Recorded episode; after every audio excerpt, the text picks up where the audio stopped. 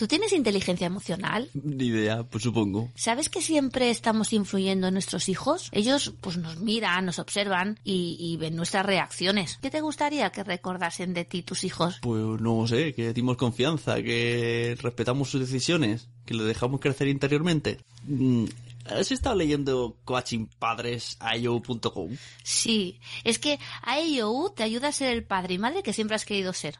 Además, tienen cursos tanto para padres como docentes. Ah, pues eso no lo sabía, eso mola. No lo sabía, eso mola. ¿Y tú, oyente, qué quieres que recuerden vuestros hijos de vosotros? Entra en coachingpadresaio.com para perfeccionar tu relación con tus hijos, ya sean pequeños o adolescentes.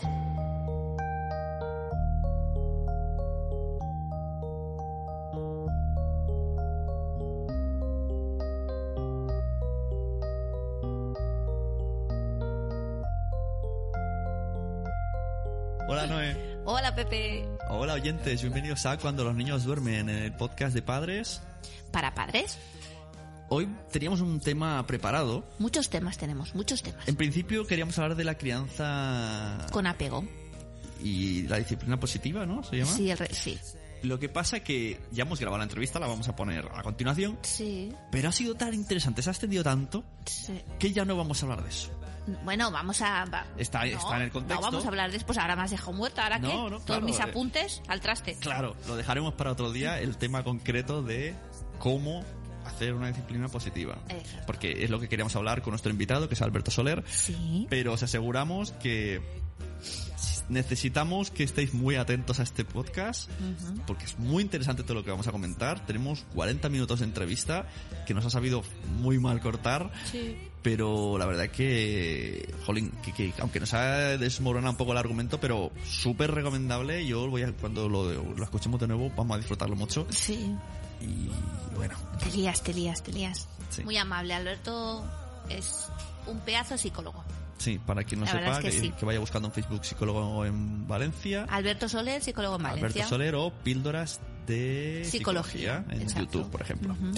Pero bueno, para no entrar ya a saco con la entrevista, podemos hablar que el otro día fuimos a un evento Sí. a ver a Lucía, mi pediatra. Bueno, y ahora también el, un grupo de coaching, Coaching. para padres que se llama AEIOU. A-E-I-O-U. Uy, qué largo. AEIOU. Sí, no, el hashtag era Lucía AEIOU. Sí. podéis ver todos los tweets que nos obligaron a hacer, que por cierto fue muy divertido. Porque yo iba como una fanboy, como un fan loco, Sí. Beatles, a ver a Lucía, pero ahora, la verdad digo, ay, no voy a... No, y me decía, ves a saludarle. Digo, pero me da vergüenza, ¿no? no está ahí hablando, preparando. Bueno, nos sentamos tranquilamente, no dijimos nada, ni mu, con nuestras camisetas de cuando los niños duermen empieza a hablar desde ahí arriba del escenario y salta. Yo sé que aquí hay unos tuiteros como Pepe y Noé Ah, de sí. cuando los niños duermen, que me gusta mucho, y nos quedamos embobados. De hecho, luego hizo un post hablando de eso, ¿no? De que nos había sacado los colores y que, que le gustó la, la cara de ilusión que pusimos. La verdad es que sí. La verdad es que Una pedazo pediatra también, ¿eh? sí. Tú fíjate que va a hacer otro taller y he, perdi- he pedido el día libre del trabajo para ir los dos Imagínate. hacer, ¿cómo se llama el taller? Eh, eso será en Gestionando Hijos en mayo, el Sí. 6 de mayo. Sí. y se llamará, que también tiene relación con lo que hemos hablado con Alberto Soler, crianza, no, educación desde el sentimiento, ¿no? Pues, Exactamente no sé, pero sí, sí, sí. bueno, sí. pero es algo así, como que basarse en, en los, fijarse en los sentimientos del niño. En las emociones de los Eh, niños. exacto, ahí en las emociones, ahí las dado. En las emociones, Pepe, en las emociones. Bueno, ella habló, hizo una presentación súper chula hablando sobre... Desmontando mitos. Exacto, desmontando mitos sobre la lactancia, sobre los niños, sobre los dientes de los niños. Puso el vídeo de por qué ella fue es pediatra, que Sí. se nos puso pel de gallina. Sí, y a mí me hizo mucha gracia porque eh, se asemeja mucho su historia de por qué quiso ser pediatra con la historia de por qué quise ser yo profesora. Venga, ¿No? historias de Noemi. Voy a poner música de fondo. Aquí, tenemos, espera, tenemos el piano. Espera. Vamos a empezar a tocar el piano. No, no, Pepe, no, no sirve, no sirve para tocar el piano. Bueno. ¿Por qué Noemi quiso ser maestra? Episodio 1. Bueno, pues yo como eh, cuando era pequeña estaba con 40 niñas en la clase, hacía, estábamos en un colegio de monjas y todas las monjas me tenían mucha manía y nos trataban fatal. Bueno, había algunas monjas que nos trataban bien y había otras que nos trataban fatal. Simplemente por el hecho de que a mí me gustaba mucho hablar y mira, mira dónde he acabado ahora, hablando por la radio. No diría yo que te gusta hablar. y entonces pues yo eh, dije, bueno, de hecho yo cuando estaba estudiando, estudiaba fatal en EGB, muy mal, no tenía ganas de estudiar, súper desmotivada, sacaba muy malas notas, pero quería ser profe y mi madre me decía, pero tú por qué quieres ser profe si no te gusta estudiar? Y yo le decía, porque cuando sea profe no quiero tratar a los niños como me han tratado a mí, quiero tratarlos bien, quiero que se sientan bien en mi clase, quiero que estén contentos y que tengan ganas de estudiar y estén motivados. ¿No? Y eso es lo que le pasó a Lucía. Lucía cogió una neumonía muy fuerte, estuvo en el hospital durante muchos días. No. Sí, sí. Meningitis, ¿no? Ah, es exacto, perdón, meningitis, una meningitis muy fuerte. Estuvo muchos días en el hospital y allí se encontró enfermeras muy simpáticas, muy buenas, con mucha luz y en cambio enfermeras y doctores pues muy malos. Entonces ella cuando salió de la neumonía que se fue, ay perdón, de la meningitis, que se fue a su casa le dijo a su madre y a su padre, yo quiero ser pediatra para que no traten a los niños como me han tratado a mí en algunas ocasiones. De hecho, se escenificaba en una persona sí. de, pelo negro, que me era muy curioso porque yo estaba viendo y digo, esto es como una historia de superhéroes. Sí, sí, sí, El villano convirtió a... Es curioso, ¿no? Como a veces algo malo, de algo malo, sale algo bueno Exacto. Y, no solo bueno para una persona, sino bueno para muchos. Sí, porque ya sabéis que aquí somos super fans de Lucía y de cómo se expresa y cómo hace todo. Sí. Que por cierto, tú no sé si lo sabes, pero ya el otro día decidió hacer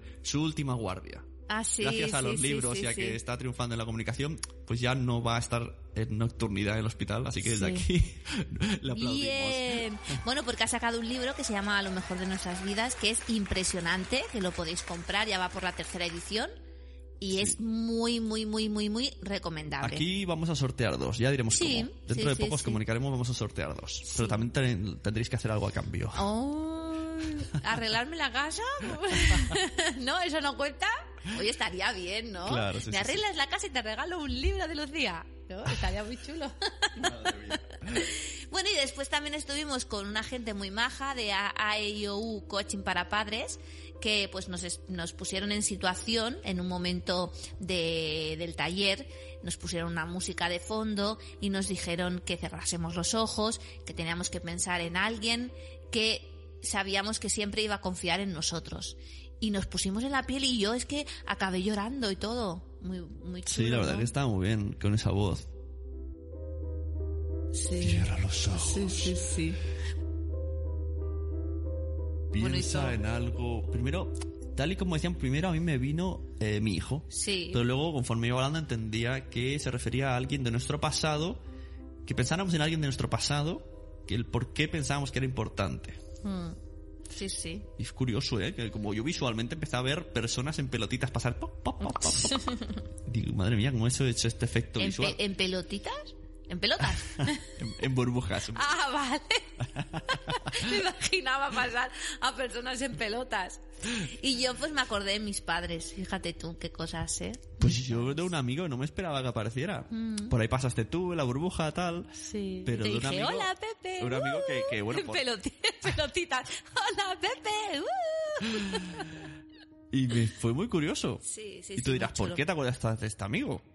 Pues porque realmente cuando yo era un niño súper vergonzoso, que diría que incluso antisocial, Bueno, eso lo sigue siendo un poco él, todavía. ¿eh? él no lo era. Y mi padre casi me obligó a ser amigo suyo porque lo vio por la calle y dijo, tú ven aquí con mi hijo. Y estuve, bueno, toda mi infancia, 10 años con él, a su sombra, entre comillas, pero él me motivaba y me enseñaba y, y él era, o sea, yo, yo ahora hago cosas y soy de manera social a veces, incluso a veces en algunos proyectos líder, y me acuerdo de él porque digo, esto es, es- estoy siendo él. Mm. Y esto no me lo esperaba, digo, ostras, Imagínate. algún día se lo diré, acabaremos llorando con cervezas o algo. Imagínate. Pues sí, estuvo muy interesante y después pues nos hicieron una charla mm, respecto a que a veces nos tenemos que poner en el lugar de nuestros hijos, tenemos que empatizar con ellos, tenemos que ser asertivos y tenemos que conectar con ellos, ¿no? Exacto, Mm, conectar. Porque la- muchas veces no conectamos Sí, con la ellos. conectar y que aunque sea... Es verdad, eso me gustó que decían, aunque pases poco tiempo con ellos, pero pásalo con ellos. O Mm. sea, que estés ahí. Que no estés con el móvil, que no estés con el periódico, que no estés pensando en lo que vas a hacer mañana. Estás ahí. Y si son 10 minutos, 20, una hora, estás con ellos. Si estás en el parque, estás con ellos.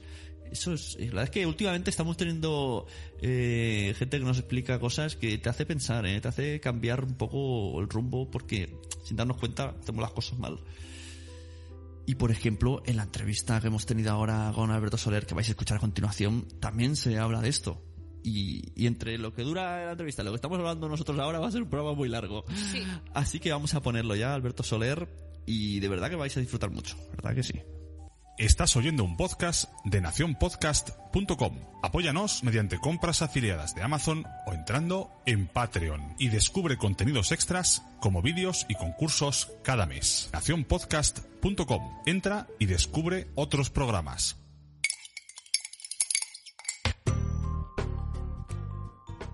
Pues eh, vamos a hablar con el invitado, si te parece, ¿no? Eh? Sí, ¿Qué muy tenemos bien. hoy? Alberto Soler. Alberto Soler, que es psicólogo. Sí. Según su página, psicólogo en Valencia. Sí.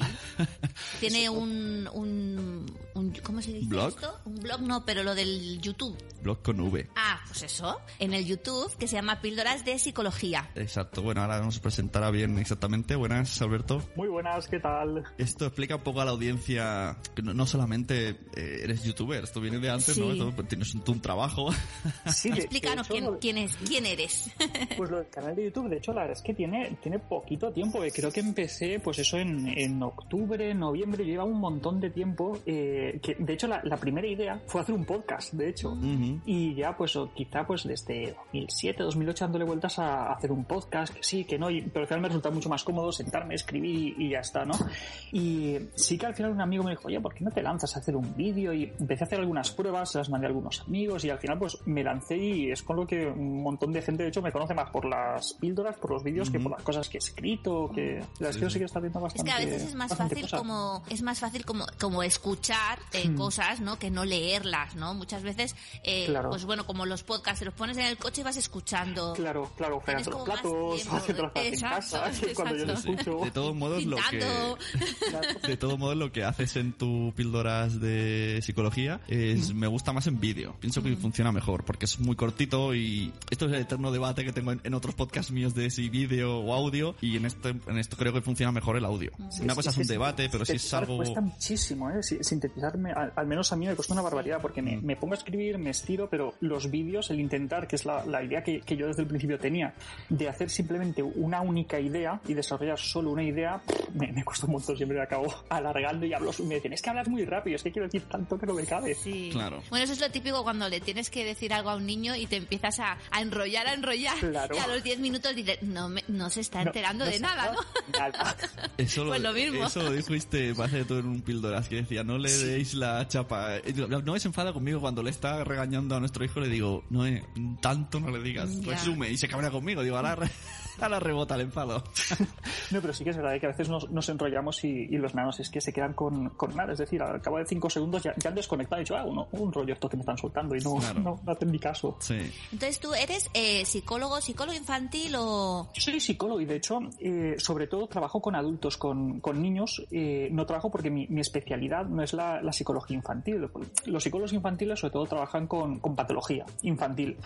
Yo, verdadera patología infantil, eh, me he encontrado con poca. Yo durante un montón de años sí que estoy trabajando con niños, con grupos de niños hiperactivos, con problemas, o, pero más allá de, de esos, de esos grupos, esas patologías, sobre todo lo que me encuentro son niños súper sanos, súper normales, pero que sus padres creen que no lo están. Entonces, de hecho, sobre todo trabajo con los padres de, de esos niños, pues, ¿no? porque me parece súper súper cruel y súper innecesario con los nanos eh, tenerlos que llevar a la consulta de un psicólogo como si estuviera mal de la cabeza, cu- cuando en verdad simplemente son niños, ¿no? A veces somos los padres los que no, no acabamos de entender qué es lo que, qué es lo que les pasa a los niños. Es que ahora con el- la palabra que has dicho hiperactividad, ¿no? Niños hiperactivos, como que se está poniendo muy de moda un niño que a lo mejor es un poco más movido que los demás, como nuestro peque, Mm. que mm, enseguida le ponen la etiqueta esa de, de- de hiperactividad, ¿no? Y mm, o sea, hemos leído muchos artículos eh, conforme dicen que, que a veces la hiperactividad está como muy sobrevalorada, como que ponen la etiqueta afecta a demasiados niños. Claro, eh, hay, hay gente que de hecho incluso dice, es que la, la hiperactividad no existe. Vamos a ver, mentira. La hiperactividad existe, por supuestísimo que, que existe, pero eh, el número de casos reales frente a los casos diagnosticados es, es, muchísimo más, más bajo. Yo, de hecho, vamos a ver, en, en la consulta quizá de cada 10 niños que, que, me vienen diagnosticados de hiperactividad, luego yo les hago una valoración, en vez de estar 10 minutos, como muchas veces, por desgracia, si está un psiquiatra con un niño 10 minutos ya le la medicación, quizá me tiro 4 o 6 horas con ese niño, le hago una valoración y digo, este niño no tiene hiperactividad. Mm. Es un niño movido, este niño le puede pasar lo que sea, pero este niño hiperactivo no es. Claro. o sea, no, no, no, tiene ningún problema de, de atención, ¿no? Porque salen los pobres medicados, con, es que es in, totalmente innecesario, ¿no? ¿Y Nosotros... por qué los niños, ay, perdona, Pepe, ¿y por qué los niños ahora son como más movidos que antes? Porque yo, por ejemplo, en la clase que estaba yo en EGB, que he hecho EGB con 40 niñas, que éramos niñas todas, no había el mismo movimiento que, por ejemplo, puede haber ahora una clase de, de sexto con 25, ¿no? Claro, Porque... yo, yo creo que esa pregunta es súper interesante. Hay un montón de, de factores que, que, pueden influir. Para, para, empezar, porque en nuestra época, que para ya somos viejunos, no, no, no había también no. La, la, diversidad que hay ahora no en somos la... viejunos, no. So, los de que ya somos viejos. No, viejo, eso sobra. jóvenes. somos viejóvenes. Eso.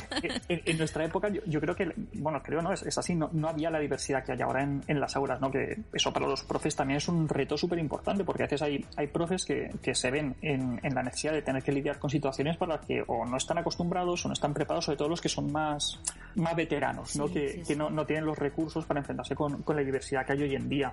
También el, el sistema educativo es, es, diferente a nosotros, pues nos exigen unas cosas que ahora no nos exigen. Yo creo que han cambiado muchos factores, pero la esencia eh, yo creo que se mantiene, es decir, que, que, los niños son movidos. Otra cosa es que a nosotros en clase, en clase, mediante la disciplina que tenían o mediante lo que fuera, nos hacían estar más, más quietos, pero la necesidad que tiene un niño de moverse es la misma hora y es la misma hace mil años. Es decir, los niños se mueven, los niños no prestan atención.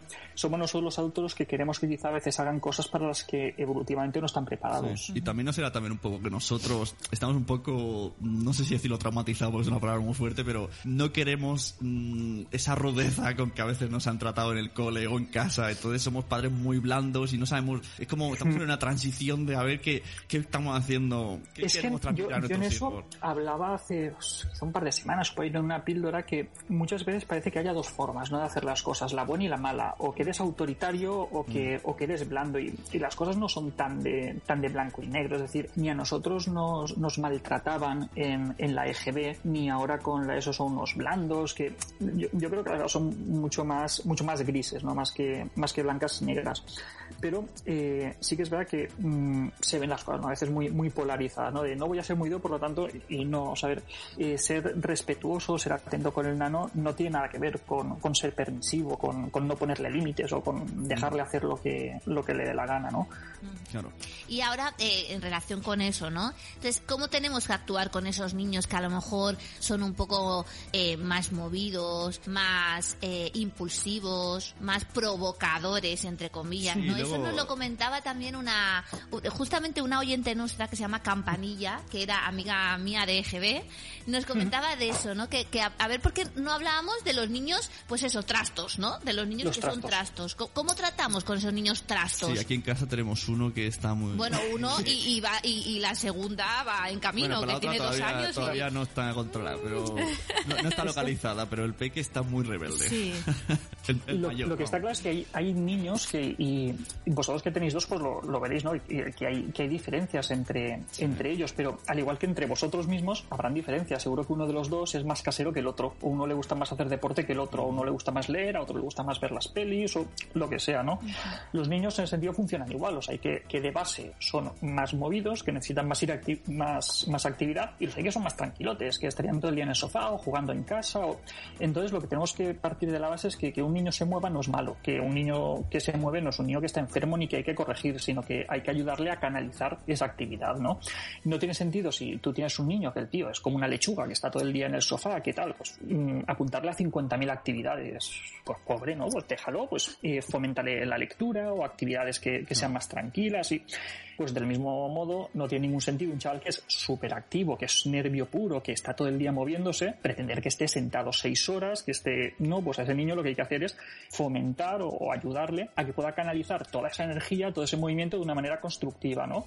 Apuntarlo a judo, a taekwondo, a baloncesto, a fútbol, eh, escalada, montañismo, que esté en la calle, que juegue, es decir, formas en las que él o ella pueda canalizar toda esa energía, porque es que si no, luego la va a soltar en casa y te va a trepar por los muebles y te va a liar la de Dios. Cuando quizá el problema ha sido nuestro como padres de no identificar que eso es una necesidad que, que él tiene y no darle el contexto necesario para que él lo pueda canalizar de forma positiva y que luego no la líe. Sí. no, eso que has dicho ahora, el penismo me he reído porque es verdad, el otro día fui a un sitio a ver a un amigo que tenía al lado de la playa y bueno, mis hijos se iban al, agua. Que no era la idea, era que jugaran con la arena, pero se iban al agua. Hasta que encontramos el, típico, esas cuerdas. La pirámide de cuerdas. Sí. Vaya, pues bueno, yo ya cierro los ojos porque sé que no se va a caer, pero sube hasta arriba y estuvo, vamos, la mar de contento, dos horas subiendo y trepando y en casa no, no lo hizo. Claro, luego en casa súper bien. Claro, porque quizá lo que necesita es eso, ¿no? Es, poder desfogarse, poder sacar toda esa energía y... Pero imaginaros que vosotros pensáis que, eso no toca, que, ese niño no está bien, que ese niño es que date cuenta, es que mira lo que se mueve porque el hijo de mis amigos no se mueve tanto, es que esto tiene un problema, entonces vas a un psiquiatra, le cuentas que no deja de moverse el nano, y te hará cuatro preguntas y dice, no, no, es que, es que parece que tengo un motor dentro, es que no para, es que no presta atención, es que zasca, pastilla, diagnóstico, etiqueta y eso lo lleva de por vida. ese es el problema, ¿no? El, patologizar cosas que, que son normales. Entonces lo que lo que entiendo es que a los oyentes que nos estén, estén prestando atención, que, que estudiemos un poco a nosotros mismos, a nuestros hijos, antes de dar el paso, ¿no? Y, ir probando. Vamos a ver si, bueno, es claro, es que a veces, más bien es lo que es, eh, mis necesidades las quiero adaptar a él, y es al revés. justo, justo, Si yo tengo que hacer cosas en casa, pues no me puedo ir a la playa que escale, pues oye, a lo mejor hay que hacerlo. Pero muchas veces no somos, o sea, no es la idea que tienen los padres, sino es la idea que tiene el resto de, de, gente que está alrededor, ¿no? Pues lo los padres y la sociedad en general. Sí, por ejemplo, vas a casa de alguien y el niño pues no para, se sube al sofá, baja, tú estás ahí, dale que te pego, venga Mario, tal, no sé qué, o Pepito. Y, oye, este niño cómo se mueve, pues este niño qué mal educado que está. Es que no es pues normal, es que... ¿Sabes? Y al final acabas como diciendo, pues no, no debe ser normal. O sea, si yo lo veo normal, entre comillas, que es un niño activo, y el resto de gente que está a mi alrededor no lo ve normal. Pero es que en ese caso, yo mismo, yo estoy en esa situación y yo estoy en esa casa aburrido porque hace tres horas que estoy en la mesa, claro. pues él también está aburrido. Claro. Claro, es que tú como adulto no te lo puedes permitir y él como niño no puede evitar Exacto, no puede evitarlo. ¿Y cómo, cómo tenemos que tratar a los niños? Eh, es decir, eh, pues ante situaciones de estas, ¿no? Tú estás con unos amigos, en casa de alguien, el niño se sube por el sofá, tal. ¿Qué haces? o sea, siempre se habla del refuerzo positivo, que era el tema que queríamos hablar, pero no siempre lo veo difícil de aplicar. O sea, en casa sí, tú en casa, eh, bueno, tienes tu rincón, te lo llevas, hablas con él y luego le haces refuerzo positivo, pero ¿y fuera de nuestro terreno, en un restaurante, en casa de alguien, cómo llevamos el refuerzo positivo? Bueno, explicamos un poco qué es refuerzo positivo a la gente. Bueno, que lo explique él. vamos a ver, el, refuerzo positivo, eh, más que ser algo que nosotros hacemos, eh, aquí me voy a meter una cosa un poco técnica, ¿vale? Si, si no me entendéis eh, muy bien lo que estoy diciendo, me lo decís y lo intento explicar de otra manera, ¿vale? el refuerzo positivo es más bien la descripción de un fenómeno, por así decirlo, que está en la naturaleza, al igual que puede ser, por ejemplo, el, el castigo es, o, puede ser el refuerzo negativo o puede ser la extinción. En el fondo no, es ni una técnica ni, una estrategia educativa, sino que es un fenómeno que se produce y es una consecuencia que una vez tú la aplicas después de una conducta incrementa la probabilidad de que se dé esa conducta. Por ejemplo, tenemos una máquina de Coca-Cola. Tú metes un euro y sale una lata de Coca-Cola. El hecho de que salga una lata de Coca-Cola es un refuerzo positivo. Eso ha reforzado positivamente la conducta de tú echar la moneda. Si no saliera la lata, sería menos probable que tú metieras la moneda otra vez. Pero si sale la lata, eso incrementa la probabilidad de que tú en otra ocasión vuelvas a meter una moneda y obtengas una lata. No es que la máquina te esté premiando por lo bien que has metido la moneda, sino que es una consecuencia que incrementa la probabilidad de que tú realices esa conducta. Pero esto es lo que le hacen a los animales, ¿no? Que sí, de hecho la, investigación animal se basa en, eso. Y muchas veces se dice que, en las carreras en, en la universidad te, enseñan cómo adiestrar niños, cómo, eso, es falso. Es decir, eh, nadie aplica eh, los principios de, de psicología conductual de esta manera con, los niños, o al menos no nadie con, dos dedos de frente. Es decir, a un niño tú no lo puedes manejar simplemente con premios, castigos, extinciones. Eh, no, no porque te estás obviando algo muy importante, que es que es una persona que tiene emociones y que no solamente puedes manejar las, las conductas que, que ese niño tiene. Muchas veces se, confunde eh, el utilizar eh, estas estrategias con eh, o se asocia mucho a ciertos estilos educativos que no son muy recomendables, como la educación más autoritaria, ¿no? que es la que se estilaba, pues nuestros padres quizá ya lo practican y sobre todo en generaciones anteriores, ¿no? que es que el niño se porta mal, le doy un manotazo, le castigo físicamente, le castigo emocionalmente o le doy un caramelo cada vez que lo hace bien. obviamente el niño no es un perro, no, no, no le puedes tratar de esa manera, pero poco a poco se va avanzando y se van en, psicología y en educación y se va entendido que ese niño que, es una persona que no solamente lo puedes manejar con, con castigos, con premios, con y que sus emociones son mucho más importantes, ¿no? Y es cuando empieza un poco, que seguro que habéis escuchado mucho, el tema de la educación respetuosa, de la crianza con apego, del... O sea, eso no es, no es ninguna novedad. Lo que pasa es que eh, es poner el énfasis en que tenemos que ponernos en el lugar del niño, que tenemos que empatizar con ese ser que en el fondo es una personita, que, que no es un una infrapersona que no siente, que de hecho, no sé si lo sabéis, pero hace muchísimo tiempo eh, a los niños recién nacidos eh, se les operaba sin anestesia. ¿Por qué? Porque no sienten. se pensaban que, que, no sentían, que no tenían desarrollado el sistema nervioso y claro, las salvajadas que se hacían eran, eran tremendas. Bueno, como poner los pendientes. Yo, por ejemplo, el tema de, de, poner los pendientes lo veo tan, tan fuerte. Yo, por, de hecho, con nuestra pequeña no le hemos mm. puesto pendientes justamente por mm. eso, porque me dijeron, justamente cuando nazca le ponemos los pendientes. Digo, madre mm. mía, después de todo el sufrimiento que ha tenido la pobre al salir, mm. ahora le vas a poner unos pendientes y le vas a hacer daño. Mm. Digo, no, no, no, quita, quita. O sea, es como, pues eso, que como no sentían. Claro, como no pues te dice, oye, ¿qué me estás haciendo? Quita, quita. Como no, no es capaz de verbalizarlo, es como si no lo sintiera y, todo lo contrario. Pero lo, que se está diciendo, que eh, tenemos que ponernos en lugar del niño, ¿no? Y, en ese sentido, la crianza con apego, respetuoso, tal, no, no es ningún descubrimiento, ni es nada tan, tan, tan nuevo. Eh, todo esto parte de los años 60, es decir, es, es algo bastante antiguo y siempre se ha sabido desde hacía muchísimo tiempo se sabe que la educación autoritaria no produce resultados positivos. Es decir, tú puedes, entre comillas, adiestrar o, domesticar a, un niño, pero no es lo que quieres hacer en el fondo si quieres que se desarrolle como, como una persona integral, ¿no? Tú antes estáis, bueno, antes estáis comentando, es decir, bueno, ¿y qué es lo que hacemos fuera de casa, no? Porque dentro de, nuestra casa, pues podemos controlar mucho más esas, esas conductas o podemos manejarlos mucho mejor. ¿Qué es lo que vamos a hacer? Si eso se produce en, un restaurante o se produce en casa de unos amigos o ahí lo, lo primero, lo que yo siempre recomiendo es prevención, prevención y prevención. Es decir, si tú sabes que siempre te la lían cuando vas a tal restaurante, pues quizás es que durante una época no puedes ir a comer fuera. Es, así de sencillo. Es decir, bueno, pues es que ahora mismo están muy movidos, me van a dar la comida y pues no podemos ir a comer fuera evitas la ocasión y evitarás que, se den ese tipo de, situaciones.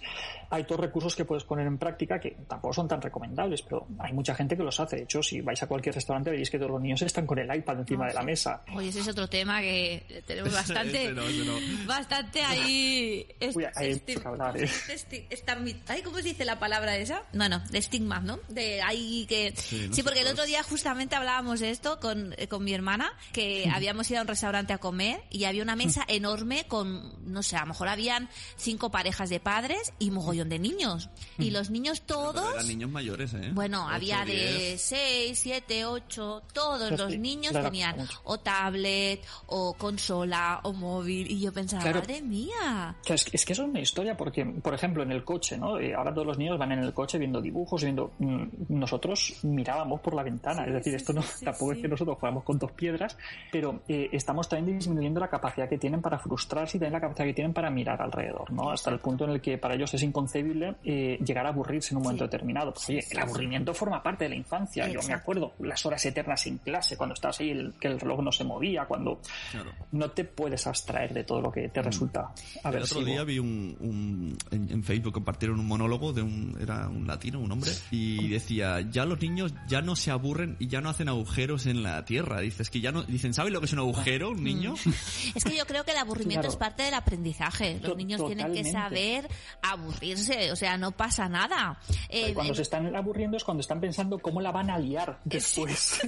es verdad, es verdad. Nosotros con nuestro, con nuestro mayor, pues eso, como es tan activo, eh, a veces dice, mamá, déjame el iPad que me aburro. No, cariño, no hace falta que tengas el iPad. Ahora, si te aburres, pues no pasa nada, ya vamos a hacer algo. Pero, ¿sabes? Es como el temor ese de aburrirse de que, pues no pasa nada. Podemos ir a un restaurante y puedes estar mirando o hablar tranquilamente con tus padres. No hace falta que tengas una consola o... Entonces, dentro de lo que hablamos de, evitar ese tipo de situaciones, pues una de dos, o aceptas que durante una época, porque con los niños nada es eterno, es decir, lo que durante unos meses veces eh, puede ser un problema, después se soluciona para venir otro problema diferente, ¿no?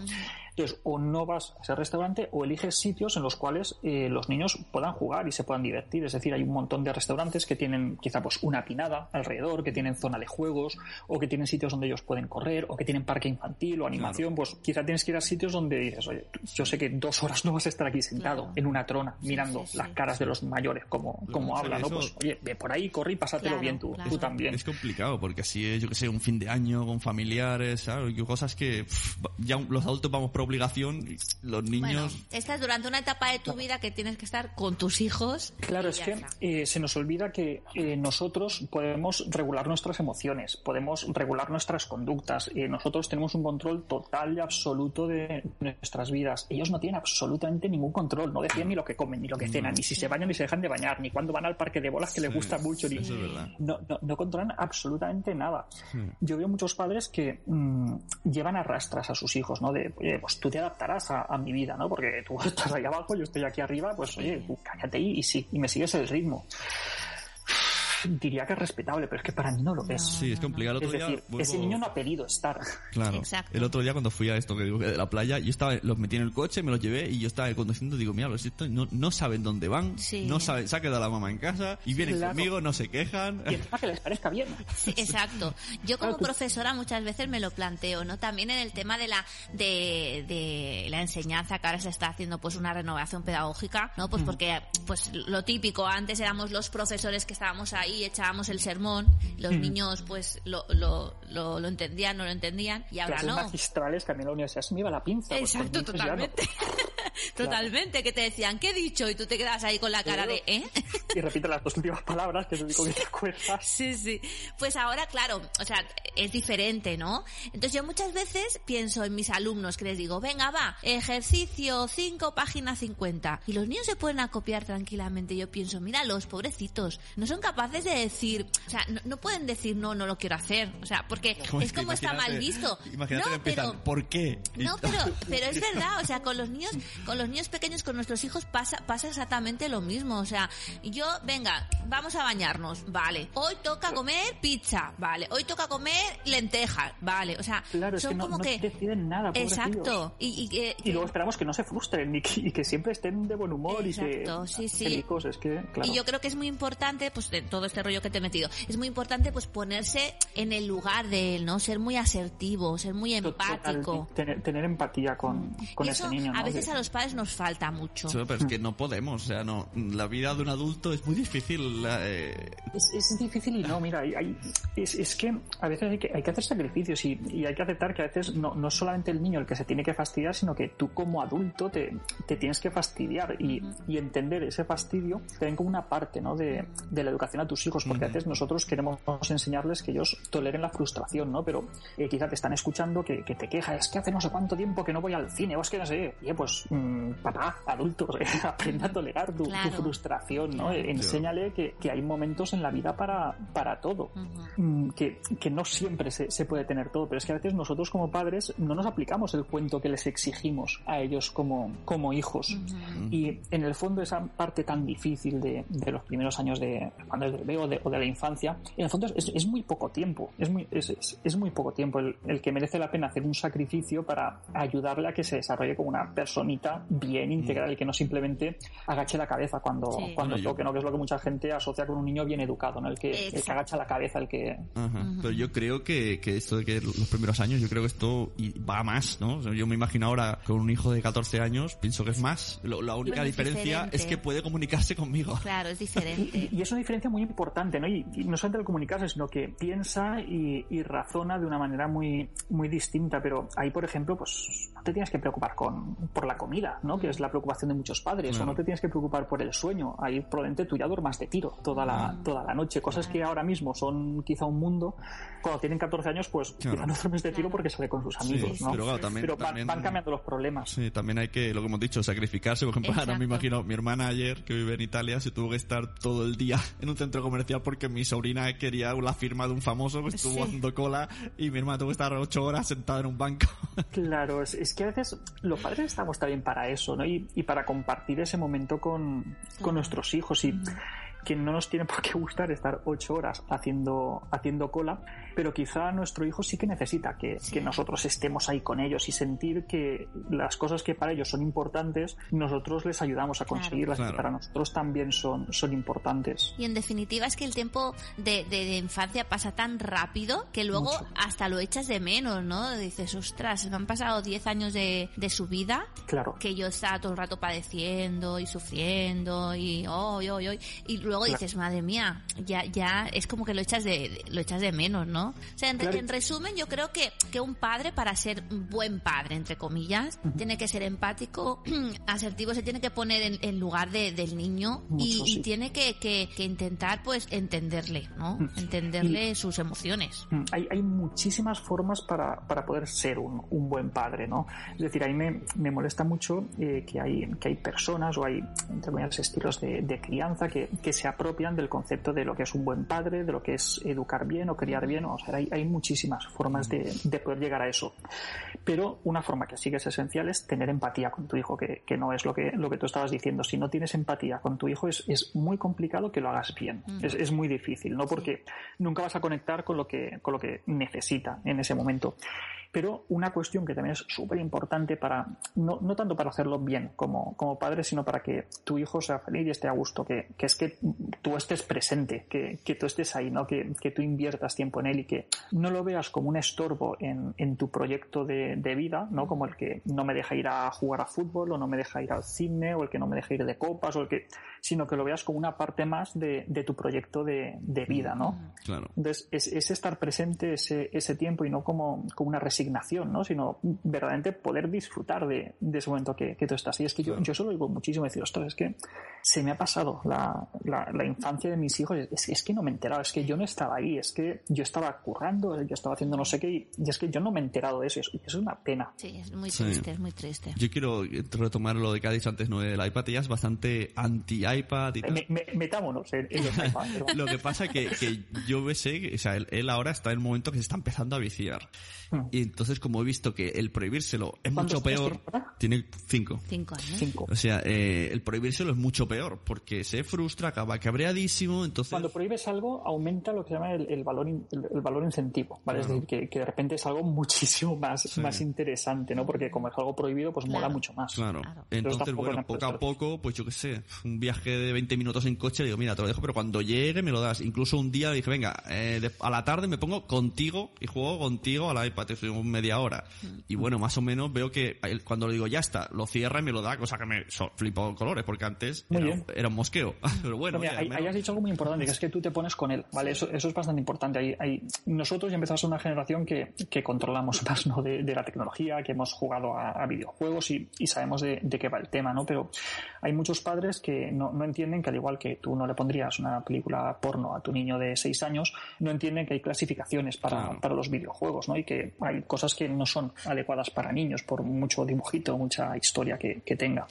Con el tema de la tecnología mmm, es como todo, no es ni blanco ni, ni negro. Sí que hay una recomendación súper súper clara y que tiene mucho mucho respaldo, que es que antes de los dos años de edad eh, los, los niños no tenían que tener absolutamente ninguna exposición a, a ningún tipo de pantalla, ni teléfonos, ni, ni tablets, ni móviles, ni ordenadores, ni nada lo, el rollo de las pantallas es por simplificar, es por no decir todo eso, no es que se les vayan a quemar las retinas, ni necesiten un retiquer, ni cosas de esas, eso es mm. una chorrada. La cuestión es que eh, hay un concepto muy importante, es lo de coste de oportunidad, ¿vale? El tiempo que, que tú estás eh, con una tablet o con el ordenador o con la tele es tiempo que no estás invirtiendo en otras cosas. Entonces, malo, malo tampoco es, es decir, no, no te fríe el cerebro, no te fríe las retinas, no te va a dejar tonto, pero es que tampoco te aporta nada que te puede aportar cosas que están más allá de, de esa pantalla, ¿no? Eh, hay programas didácticos que están muy bien, educativos, y, pero no te ofrece nada más de lo que te ofrece estar con un palo en el parque. Es decir, eh, a nivel de, de, desarrollo cognitivo, a nivel de desarrollo social, no te ofrece mmm, nada más allá. Es, es un entretenimiento pasivo que es, que es agradable, que es muy interesante, pero que no son como las calorías vacías, ¿no? Que, que engordan, pero están sí, sí, ricas, claro. pero no, no, sí, no, te dan mucho más. No, está claro, está diseñado para que el cerebro le guste, aunque estés ahí. Bueno, claro, claro, totalmente, porque eso activa muy bien el cerebro, eso excita el cerebro y claro. es como el azúcar, es como las, las, drogas, ¿no? Que a nivel cerebral, pues mola mucho, pero hay otras alternativas que son, que son más guays. Sí. Claro. Por eso no dejo el chocolate, porque me activa el cerebro. Nosotros tenemos, Pues tenemos- es parecido. tenemos que ir a, a, a yonkis de chocolate. porque chocolate. No, ser esto. Sí, sí, sí. Pues muy bien, Alberto. tan dulce. Pues es súper interesante. La verdad es que podíamos estar horas y horas hablando contigo. Uf, sí, sí, sí. Sobre el tema de los niños, que a veces tienen que venir con un manual debajo del brazo, ¿no? En vez de en pan, si lo vieran tampoco le haríamos caso, porque cada, como cada niño es Claro, pero diferente. es que encima, en- encima no, no, a lo mejor nosotros, que casualmente hemos decidido coger una dirección similar, que esto a veces es difícil que dos padres coincidan, Eso es importantísimo. Pues pero luego... La, la eh, historia es que yo veo porque claro. no, no se comparte el mismo punto de vista. Eso es un problema Sí. cuando no se Pero luego produce. encima vienen eh, factores externos. Por ejemplo, ahora mismo nos vamos a casa de mi madre. Estoy seguro que, que, claro, ella va a decir, ah, pues estos niños son tal, no, no han parado, pues está aquí. Claro, pues, yo sé un poco más o menos llevarlos. Cómo llevarlos. Y si sé que tienen que salir a la calle, pues me salgo con ellos porque sé Claro. que en ese momento tienen que salir. claro. Ahí estás tú para intermediar entre, Exacto. entre unos y otros, ¿no? Eso es importante. Pero luego lo- lo- los familiares, sobre todo, yo digo, digo, yo me quejo de los familiares. Los familiares. Que no, no, no entienden. Es que la fa- ¿no? es que No la entienden familia- cosas, o no entienden por qué hacer ciertas cosas, o yo qué sé, que, que le compras muñecos de madera, eso son tonterías. Bueno, vale, son o, o no. Que- Claro, no, no. y, ojo, y aunque lo fuera, oye, que soy su padre, Exacto, Claro, te sí, eso, metas. sí, sí, Sí. eso es verdad, eso es la decisión de... Vamos, que no, igual que estamos en lo mismo, ¿no? Si tenemos que ponerse en el lugar de nuestros hijos, luego no se ponen en el lugar de los padres. No, no, no, no. Un poco de comprensión general pedimos al mundo. Sí, y bueno, yo pienso que a la larga, cuando sean adultos mis hijos, que son tan cabezotas y tan persistentes, llegarán muy lejos, porque el ser cabezotas y el ser persistentes, no, es que es verdad, o sea, Sí, veo sí. la parte positiva, es como decir, pues es. conseguirán sus metas, porque una persona que es así, que Claro. persiste en una cosa, al final consigue lo que quiere, ¿no? Y eso es Claro, bueno y también. Es que esos son unas, unas variables, unos valores, unos atributos súper deseables en una persona adulta. Es decir, que sean Exacto, perseverantes, exacto. Que sean asertivos, que sepan decir que no, que sepan expresar sus, sus necesidades, que se den cuenta cuando no se les está tratando de una manera justa y protesten por ello. Es decir, eh, yo tengo una consulta llena de personas que, mm, por desgracia, no han aprendido a hacer todo eso, ¿no? Pero el problema es ese que muchas veces como padres no nos damos cuenta que estamos esperando cosas eh, totalmente opuestas de nuestros hijos. Queremos que mientras son pequeños, molestos, gritan y tiran mocos y huelen mal, que, que sean calladitos y silenciosos, pero que cuando sean mayores sean asertivos, sepan decir que no y se desenvuelvan en el mundo. Eh, no, es que tiene que mm, ser molesto, entre comillas, en casa y tienes que enseñarle a, entre comillas, ser, ser molesto, a quejarse, a protestar, a decir las cosas, para que luego el día de mañana sepa decirle que no al jefe, sepa decirle que no al novio o a la novia, sepa decirle que no a una persona que, que abusa de él. Es decir, esa habilidad se empieza a crear ya desde, desde la infancia. Y para eso es muy importante que ellos sepan que sus necesidades que van a ser tenidas en cuenta y que se les respeta como, como personas, aunque, aunque sean pequeñitos. O mejor dicho, sobre todo porque son pequeñitos. Sí, sí, sí, Eso, sí. eso que has dicho me ha venido ahora, ahora no sé dónde lo escuché, si en algún podcast, no, no sé. Lo de los besos. Mm, de que un niño pequeño dice, Importante. no. Y el padre le dice, sí, dale un beso. Tienes que darle un beso. Claro, Sí. pero en el fondo, yo es que escuché, no sé dónde lo escuché, pero lo, lo exponían de una forma muy fuerte para que el padre lo entendiese. Claro. Entonces decía, tú estás eh, violando a tu hija, porque le estás obligando a dar un beso que no quiere. Y te quedas, ostras, claro, lo ha dicho así para que realmente Claro. impacte, pero, claro. pero, pero es pero es, es- en cierta medida es así, es decir, se puede expresar, una, se puede expresar de una manera muy, muy severa, muy, pero el afecto se da, no se exige, ¿no? Exacto. En el momento en el que tú estás exigiendo una muestra de afecto, pues eso tiene otro nombre. ¿no? Claro. Entonces, pues si a una persona desde muy pequeñita le estás exigiendo dar muestras de afecto cuando no quiere darlas, quizá el día de mañana no tiene tan claro que, que deba resistirse cuando le están pidiendo esa muestra de afecto. Sucede algo muy parecido con la comida. Y a los niños nunca es recomendable obligarles a comer. ¿Por qué? Porque su estómago lo tiene él, él sabe cuando tiene hambre, cuando no la tiene y sabe regularse. Y nosotros nos tenemos que regular por nuestras sensaciones internas de, de saciedad, ¿no?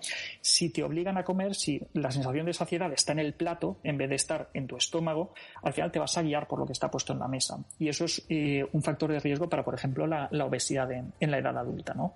Eh, pues con el tema del afecto, parece que no tenga nada que ver, pero es lo mismo. Tú tienes que guiarte por tus sensaciones internas, no guiarte por si una persona te dice que le des o no le des afecto, que comas o que, o que dejes de comer. Es eso, respetarle como, como, como una persona. Teléfono. Sí, sí. ¿Qué es? Madre mía, lo que dice, ¿no? Estaremos aquí todo el día hablando. Ya, otro día te llamamos y vuelves. y como yo no me enrollo ni, ni nada. Y nosotros no tenemos Porque está preguntas. muy interesante el tema, sí. Sí, sí. Yo ahora tenía una pregunta, pero se me ha escapado de la mente. Se ha ido, Va, se ha ido. suelta, suelta. No sé, se me ha escapado. Ahora, ahora no, ahora no me acuerdo. Era interesante. ¿eh?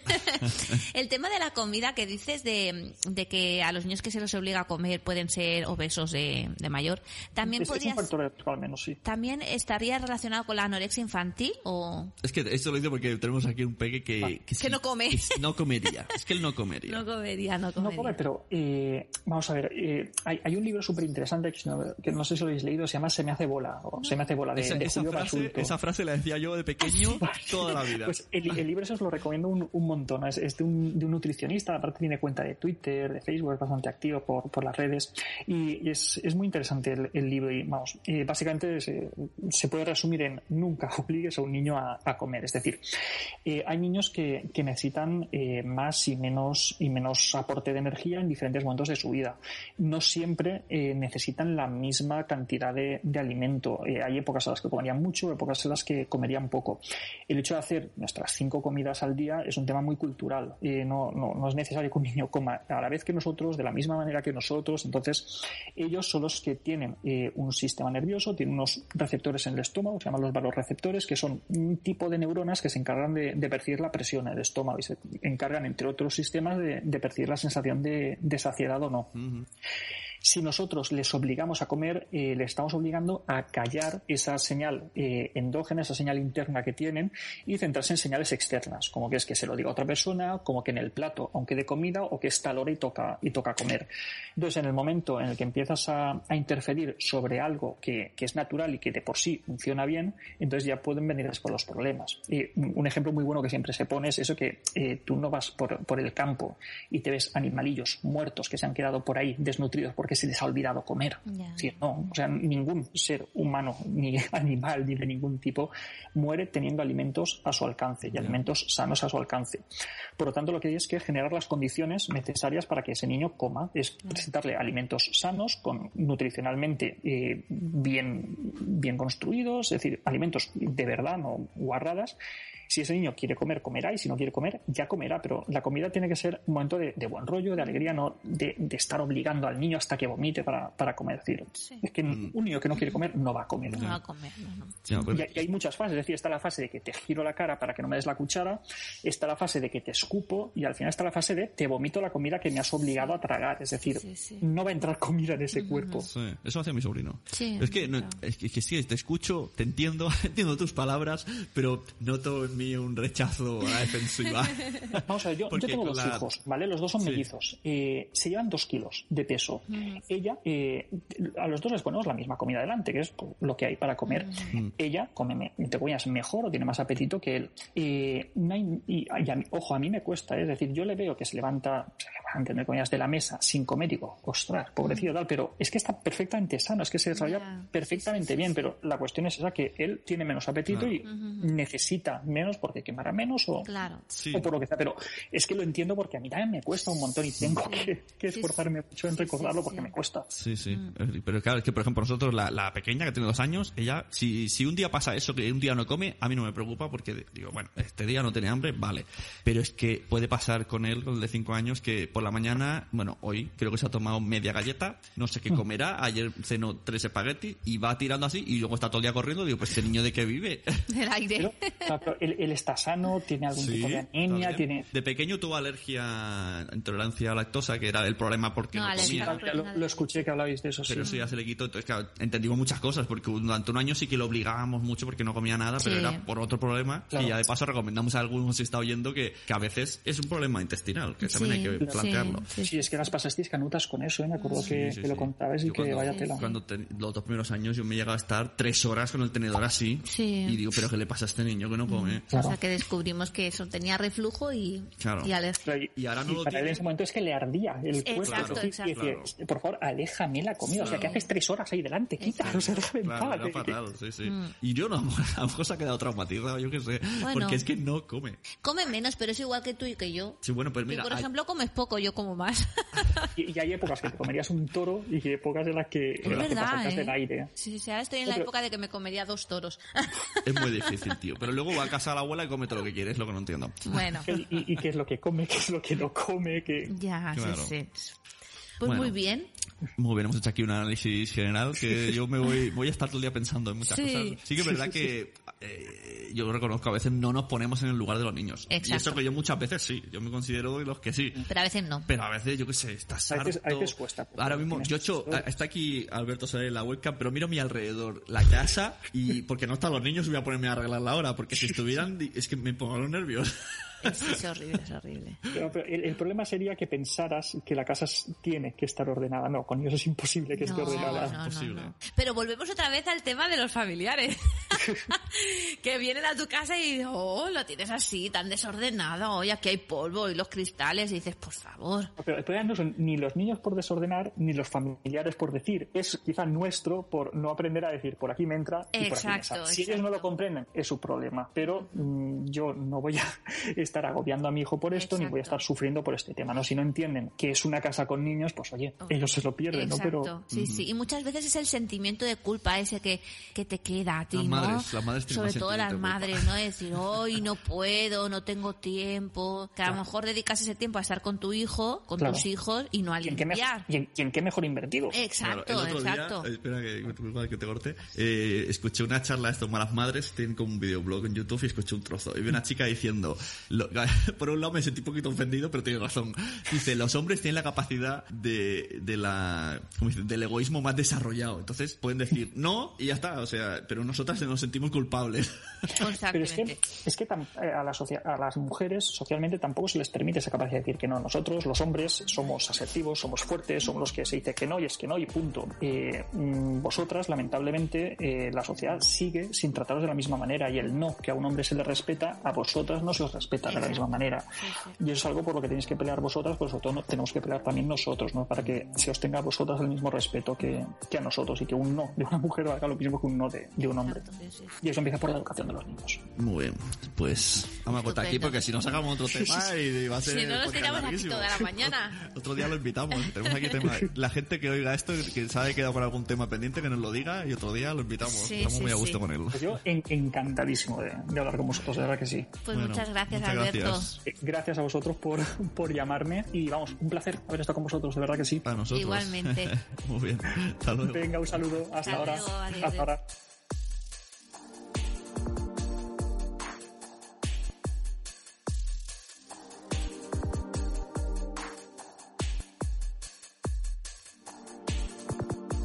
Estás oyendo un podcast de nacionpodcast.com.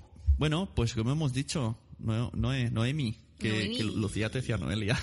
Es verdad, pero es que a, a mucha gente le pasa, que me llama Noelia, como es Noé. Claro, no no soy es- Noemi, es no- Noemi. Noemi. No Noemi. ¿Sabes por qué no me gusta que me llamen Noemi? Porque te decía las profes. Porque me Ese- lo decían las monjas. Es el trauma ese. Me decían Noemí y con ese tono agudo que tienen algunas monjas. Noemí. Y yo "Ah, no me quiero llamar Noemí, me quiero llamar Noemi. Noé. Noé, ya está, Noé para Ya los está. amigos.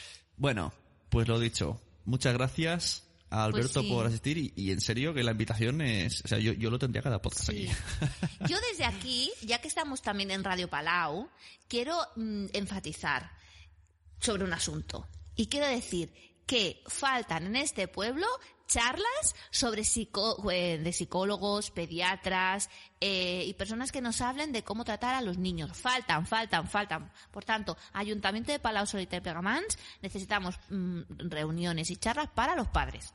Y mira que se hacen a veces en, en la masía, hacen cosas. de- yo llego a escuchar que hacen un evento de marketing, pero, pero sí que es verdad pero que... nada relacionado con los padres. Tienes toda la razón, pero tú Sí. puedes moverlo de dentro, tienes la radio, estás en los coles, tienes ahí, tú manejas el pueblo. Sí, Tendríamos que hacer alguna charla, pues eso, que venga algún psicólogo que hable sobre, pues, disciplina positiva, sobre cómo tratar con los niños, eh, no sé, yo creo que es muy, es muy importante. Claro.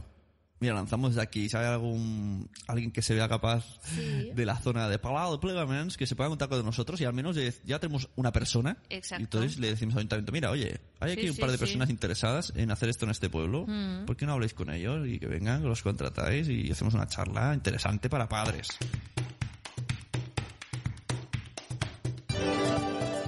Es verdad. Sí. Muy bien, Noemi. ¿Sabes lo que está muy bien también? La gente que nos sigue escribiendo en iTunes reseñas que hacía tiempo ya que no. Así que te parece, vamos a leer las dos últimas, que son las que... Sí. La anterior ya era de Carvala del 31 de agosto, madre mía. Pero Madre en mía. 2016 hemos tenido dos. Y recordar que cada reseña va a tener su premio de imán. No en orden cronológico, pero vamos a, a sortear. Sí. Así que vamos a leer las dos últimas. Sí, sí. Una que es de... de el, el ojo que ves. Ah, el ojo que ves. El ojo arroba que el ojo ves que ves. Es, eh, de- tiene un podcast, una red de podcast se llama Pabellón Auricular. Ah, muy bien. Eh, él es Pedro, tiene un podcast con su hijo Guiller que está esperando el imán. ah, vale, Está vale. Sí, sí. Bueno, tiene muchos, muchos más. Dice toda una referencia de cómo podcastear sin hablar de tecnología. Se escucha de forma deliciosa. Si tienes niños, como si no los tienes, es súper interesante. Personalmente me ha servido de inspiración para empezar a podcastear con mi hijo Guille. Una chulada súper recomendable. A Noé ya le conocemos. La voz de Noé y su dulzura y claridad, una verdadera pasada. Para no perdérselo. ¡Ay, qué Es Guiller, ¿eh? chuli! Guiller. Ah, Si Guiller. no se enfada. Ay, perdón. perdón, perdón. Es que llevo las, soy un poco miope, llevo las lentillas, pero no veía bien desde aquí. Y tenemos uno de 24 de marzo, que este ni lo había leído yo, de Caroa con dos A. Sí. Y dice, sois unos cracks. Aunque nos ha puesto cuatro estrellas. Tan, Ah. tan crack no seremos. Bueno, algo tenemos que tener mal. Algo tenemos que tener mal. Dice, no tengo hijos, aunque estoy en edad y tengo ganas. Por eso os oigo, para aprender y pasar muy buen rato. Algún día pondré todo en práctica. Claro. Muy bien, claro que sí. Claro, sí. Pero no tienes que tenerlo, no tienes que ponerlo todo en práctica, caro. ah. Porque nos tenemos que equivocar. Los padres nos tenemos que equivocar. No hay una fórmula perfecta. Bueno, pero más o menos... eh, no, está bien, porque Sí. está viendo lo que decimos y, y, y algún momento dirá, mira, aquí no voy a, a castigarle, Exacto. voy a ver qué necesita Sí. mi hijo, voy a hablar con él, aunque me cueste, aunque ya, ya hemos escuchado lo que ha dicho Alberto, Sí. que también tenemos derecho los padres a sacrificarnos y hacer cosas que no nos gusten Exacto. Mm. porque no, no somos sus jefes. Y aparte es que con la experiencia vas aprendiendo, porque yo en estos cinco años que soy madre he cambiado como persona, porque... eh, Por supuesto. Sí, sí, cambias como persona, claro. te pones más en la piel de, de tu hijo. Hay cosas que a lo mejor hice antes que ahora no haría para nada. Que no ¿A qué te refieres? ¿A sin hijos? Cuando no tenéis No, no, no, no. Ah, ah, cuando- ah, en- vale, en el inicio de, de ser Claro. madre, ¿no? Cosas Claro. que haces que ahora dices para qué la, la hacía, era una tontería, ¿no? Sí. Como por el hecho de obligarla a comer, o el de obligarla a dormir, o, Es o pelearme tanto con mi hijo, ¿no? Necesitamos un proceso de... De adaptación. Sí, lo que necesitamos es, eh, sobre todo, tener hijos. Nosotros lo decimos a Caro A y a todos Sí. los oyentes, que hay varios. Por ejemplo, María Santonja está en una situación similar, que dice que nos escucha para, para coger... Ánimos. Exacto.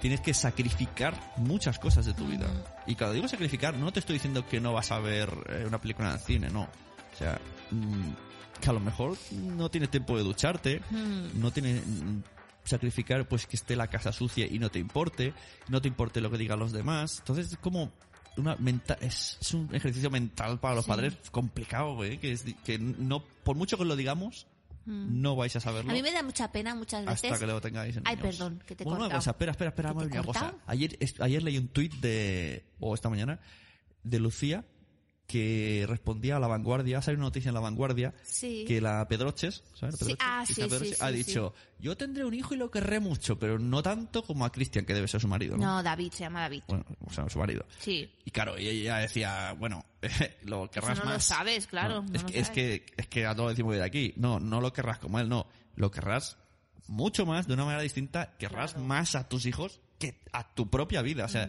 y yo creo, yo pienso que en una situación peligrosa daríamos la vida. Exacto. Sin pensarlo, ¿eh? sí. Sin pensarlo. Sí, y mm, bueno, y lo- que decíamos, ¿no? De, de, de cómo ser buen padre o ser buen ma- buena madre, ¿no? Que yo muchas veces cuando, claro, paso mucho tiempo con otras madres en el parque o, o en el colegio incluso, eh, y, y veo que, que hay gente que no, no tendría que ser madre. Te lo digo en serio, me da pena decirlo, pero es que es verdad. Tratan a los niños de una forma que yo pienso, si tratas así a tus hijos, ¿cómo vas a tratar sea, a tus amigos o a por- tu familia? Por cierto, pues si hay, a lo mejor hay gente que, que nos escucha y dice, ¿y estos que van de, de gurús de la No, enseñanza? No, todo no, lo no, contrario. no. De hecho, el otro día, mis hijos, bueno, son, están en un momento Y son medio- Potente de su vida, medio potente. Sí. Y claro, y mi padre, que no nos escucha, Dijo, ¿pero tú no tienes un podcast donde le dices a los demás lo que tiene que hacer con sus hijos? y yo dije, no, no, no, no te equivoques.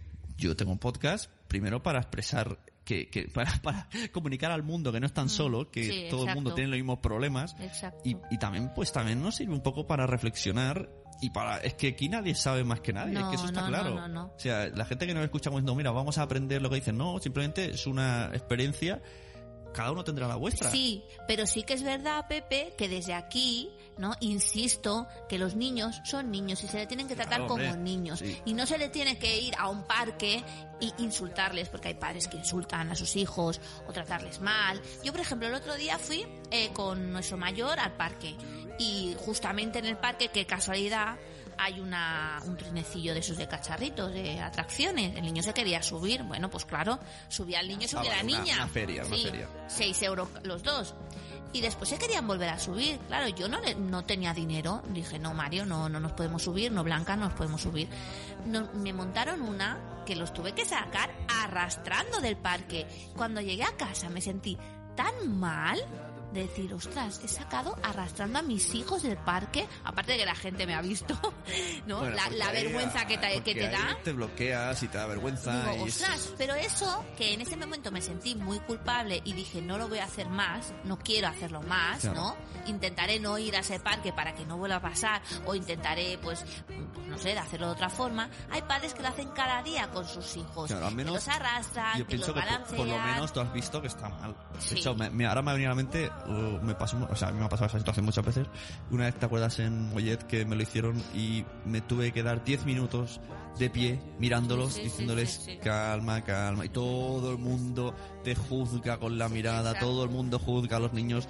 Y, y tienes que aislarte y decir, me, da me dais igual lo que estáis pensando ahora mismo. O sea, mi hijo se ha puesto, si quiere una cosa, es, se ha vuelto caprichoso ahora mismo, quiere un capricho, y yo no voy a darle una hostia porque lo estoy deseando a los No, demás. no, no. Entonces, Pero hay gente que piensa en eso, muchas como- conversaciones.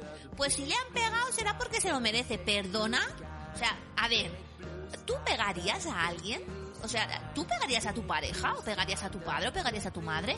No, pues entonces ¿para qué vas? ¿Cómo vas a pegar a un niño indefenso que no se puede defender?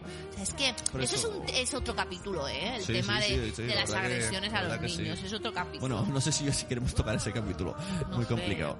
Entonces, lo que digo, la suerte, la ventaja que tenemos nosotros dos, pues que tenemos este medio de comunicación y podemos expresar y también pues lanzamos si alguien dice, mira, aquí habéis dicho una cosa que no estoy de acuerdo, que nos escriba y totalmente de acuerdo, nosotros aceptamos todo, todo el mundo Sí, se sí. equivoca, todo el mundo aprendemos unos de otros, Exacto. pero que aquí no estamos como me dijo mi padre aquí dando lecciones de vida. No, no, no, no. Es que ni, ni los profesionales, te- de, de hecho hasta aquí Alberto Soler, y no nos ha dicho tenéis que hacer esto. No, Él mismo no, ha dicho cada pareja es un mundo, cada familia es un mundo, cada niño hay que estudiarlo. Pues, Sí. pues por eso, eso, al menos podemos comunicar que, que hay que tener un respeto general por todo y paciencia y, y sacrificio. Yo creo que es un poco con esas tres cosas lo tenemos no solo para los niños, sino para todo, para la vida. Exacto. Ay, Dios mío, cómo nos enrollamos. Dios mío. Bueno, buenas noches a los que están escuchándonos de noche. Pues sí, Y nos vemos en el siguiente capítulo. Y ha sido largo, pero intenso. exacto. Pero ha sido chulo. Y en los siguientes capítulos algún día vendrá Lucía, que esta también la tenemos, la tenemos medio ficha. A ver, a ver. Como dicen por ahí, oh, guau. Sí. Adiós.